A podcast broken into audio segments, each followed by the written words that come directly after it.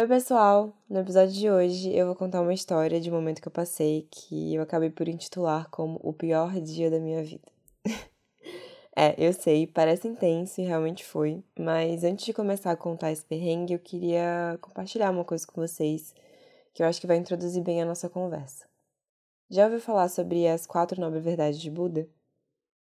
Esse foi o primeiro ensinamento de Buda e eu acho que cabe muito bem ao tema trazer esse ensinamento aqui no episódio de hoje. Queria só deixar claro que eu vou falar sobre a minha interpretação e o que eu entendo sobre esse assunto, tá? Eu não sou expert no assunto, nem sou budista, eu só gosto bastante de pesquisar sobre o budismo porque eu me identifico com vários dos seus ensinamentos. Beleza? A primeira nobre verdade fala sobre a realidade do sofrimento, ou seja, na mentalidade humana, as insatisfações existem e por isso nós sofremos.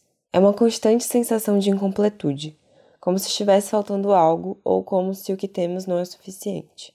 E por isso, tudo que fazemos parte de um lugar de tentar se preencher. A segunda nobre verdade fala sobre a origem desse sofrimento. O que gera essa insatisfação que sentimos?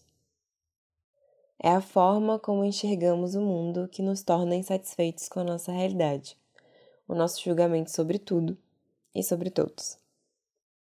A terceira nobre verdade fala sobre a realidade da cessação desse sofrimento, ou seja, é possível resolver esse sofrimento e dá para terminar com essas insatisfações.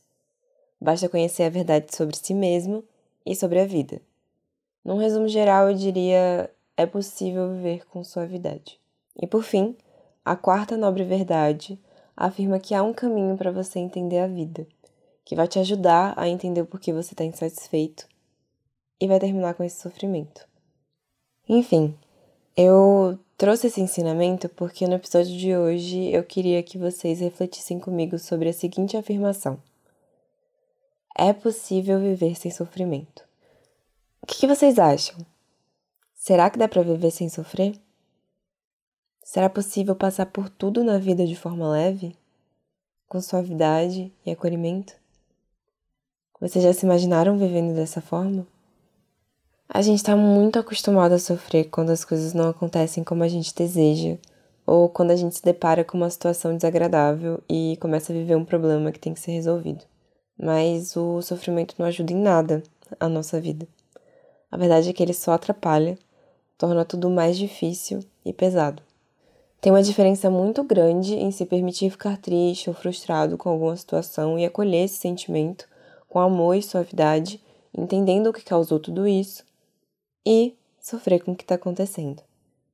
Essa ideia de uma vida sem sofrimento não é igual a uma vida só com felicidade, sorrisos e vitórias, mas sim uma vida onde se enxerga os acontecimentos sem julgamento e acolhe as sensações que esses acontecimentos trazem. Bom, Vamos de história? No início de 2021, eu estava voltando do Brasil para Portugal, onde eu moro, e eu vivi uma experiência de muito desrespeito e insegurança. Eu já estava meio vulnerável porque eu tinha me despedido da minha família e amigos e estava voltando para casa numa viagem que costuma ser cansativa. O voo que eu peguei iria primeiro para um outro país na Europa e aí eu ia pegar um outro para Lisboa, que era meu destino final. Em determinado momento, próximo ao pouso, eu comecei a ouvir uma mensagem do piloto avisando que o avião não poderia pousar no local onde a gente tinha como destino por questões climáticas. É, as pistas estavam com muita neve. Por isso, a gente teria que ir para uma outra cidade. E aí, nesse momento, eu já estava preocupada porque a probabilidade de eu perder o voo para Lisboa era grande eu não sabia se ia ter voo nessa outra cidade é, ainda nesse dia, mas eu tentei ficar tranquila porque o piloto falou que a companhia aérea estava tentando resolver a situação e quando a gente descesse teríamos uma solução. Ai, ai. e pra não chorar, sabe? Quando a gente pousou e saiu do avião, não dava nem para chegar na imigração, de tanta gente que estava travada no aeroporto. Muitos voos tiveram que desviar para lá também e o aeroporto não estava sabendo lidar com a situação. É, eles não queriam deixar a gente passar nem a pau. Ficou todo mundo muito indignado porque eles simplesmente mandaram a gente esperar lá. E qualquer pessoa, tá? Não importava a sua nacionalidade, assim, simplesmente não podia entrar.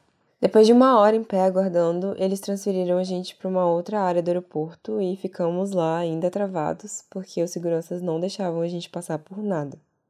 Mais de três horas esperando e ninguém da companhia aérea aparecia para resolver a situação. Eu já tinha perdido a chance de pegar meu outro voo e não fazia nem ideia de onde estava minha mala. Eu acabei ficando perto de umas pessoas que estavam no meu voo e a gente começou a conversar. E depois de um tempo, uns funcionários apareceram sem saber de nada e passaram diversas informações erradas. Para resumir, para não ficar aqui até amanhã contando essa história, depois de um tempo a gente conseguiu passar pela imigração e pegar a mala. Daí começou a saga de verdade. Eu entrei numa fila para tentar arranjar um voo para Lisboa. É, e como tinha muita gente, estava uma confusão, eu não podia sair de lá, senão poderia vir algum funcionário e eu perderia essa chance. Então, eu fiquei sem comer, sem beber água e sem ir ao banheiro por mais de sete horas, bem mais. Numa fila e sem previsão de conseguir alguma coisa. Foi complicado porque eu não comi e não bebi nada realmente o dia inteiro. A última coisa que eu tinha comido tinha sido um lanche que minha mãe tinha feito para mim na noite anterior.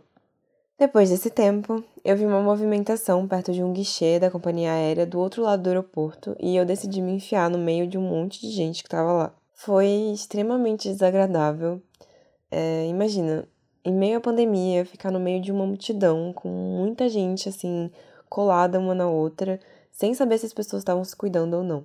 Mesmo de máscara, eu me senti muito vulnerável e assustada com a situação. Fiquei ali por mais tempo do que eu consigo pensar é, nesse momento eu já estava no automático. Então, um segurança viu meu estado e acabou me ajudando a entrar no guichê para eu conseguir pegar um voo. Me foi prometido um voo para o dia seguinte, refeições, transporte pela cidade e uma estadia no hotel. E assim, para além do hotel e do café da manhã, eu não recebi mais nada do que me prometeram. Fiquei à espera do transfer do lado de fora do aeroporto com a temperatura de menos 5 graus Celsius por horas e mais horas. E sem aguentar mais, porque eu não estava com roupa preparada para isso. Eu fiquei tanto tempo lá que os meus pés e as minhas mãos já estavam roxos. Eu estava sentindo tanta dor. Sério, e aí, como ninguém apareceu, depois de esperar por tanto tempo, colocando a minha saúde em risco, eu decidi pegar um táxi por conta própria e ir pro hotel. um PS aqui, para melhorar a situação toda, eu ainda passei mal de cólica a noite toda. No dia seguinte, eu tive que pegar novamente outro táxi por minha conta, porque o transfer também nunca apareceu no hotel para me levar para o aeroporto. Eu resumi muito a história e pontuei os maiores perrengues só para vocês entenderem a situação. Mas a verdade é que eu sofri muito nesse dia por diversas razões. E até hoje eu lembro da forma como eu me senti, desrespeitada e humilhada. Mesmo assim, depois de refletir muito sobre esse dia, eu sei que eu poderia ter ficado chateado, ter reclamado dos meus direitos, ter persistido para resolver a situação, mas o sofrimento que eu vivi foi em vão. Só me fez mal, só piorou um momento que eu estava vivendo que já era desagradável. Um momento que me exigia esforço e calma para resolver. Sofrer da forma como eu sofri não fez a situação se resolver nem diminuiu a dor que eu estava sentindo ou me fez chegar mais rápido em casa. Somente me fez ficar cega diante as oportunidades que eu poderia experienciar ali. Fez eu me sentir pior ainda. Se eu tivesse me acolhido naquele momento, tivesse ficado calma e com a cabeça limpa para pensar melhor em como resolver, eu teria sim vivido um dia difícil, mas não teria sido o pior dia da minha vida. Entende o poder disso? Não foi uma história desagradável que eu vivi. Foi uma grande dor e um momento extremamente difícil. E olha que, se for para eu parar para observar, não foi nem de perto a pior coisa que já me aconteceu, apesar de eu ter intitulado como pior dia. Enfim. E eu sei que eu posso estar parecendo muito dramática porque eu estava vivendo uma situação de muito privilégio, afinal eu estava viajando de volta para minha casa em Portugal depois de ter visitado a minha família e amigos. Eu sei que é um perrengue chique, mas assim, não deixou de me machucar. Mesmo sendo uma situação que algumas pessoas podem não considerar tão difícil.